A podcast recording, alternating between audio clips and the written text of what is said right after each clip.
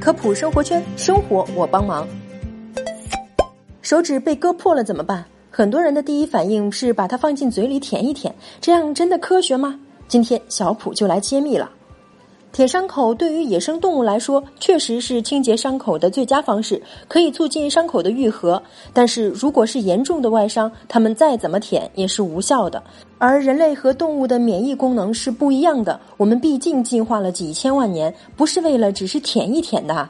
而且唾液中百分之九十九都是水分，剩下的百分之一呢为淀粉酶、溶菌酶，还有多种微量元素和五百多种蛋白质。这少量的溶菌酶、凝血因子等，确实能起到杀死伤口上的部分细菌以及止血的作用，但是含量却是少得可怜，杀菌的作用也不大。如果我们不是就医不便的场景，都尽量不要去舔伤口。因为我们的口腔中充满了细菌，舔伤口的时候一不小心就会把这些细菌带到伤口上。当然，这只是一种极端的情况，但是不怕一万就怕万一嘛，所以不要去舔伤口了。那么我们究竟该怎么做呢？第一，如果是擦伤、撞伤，伤口浅、出血不多，用酒精或碘伏消毒就可以了。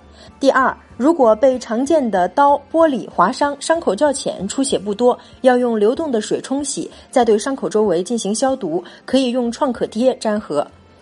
第三，如果是钉子等比较锐利的东西刺伤，伤口比较窄、比较深，但是出血不多，这种伤口细菌不易排出，容易引发炎症，患上破伤风，所以紧急处理后务必及时就医。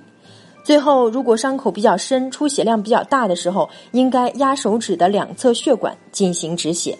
如果实在止不住的话，可以用皮筋儿或者布条扎紧出血部位以上的地方，立即前往医院就诊。每次扎紧止血不可以超过十五分钟哦，避免血流阻断时间过长，导致肢体坏死。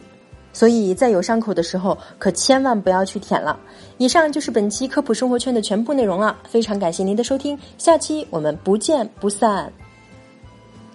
喜马拉雅订阅科普中国，获取更多有趣知识。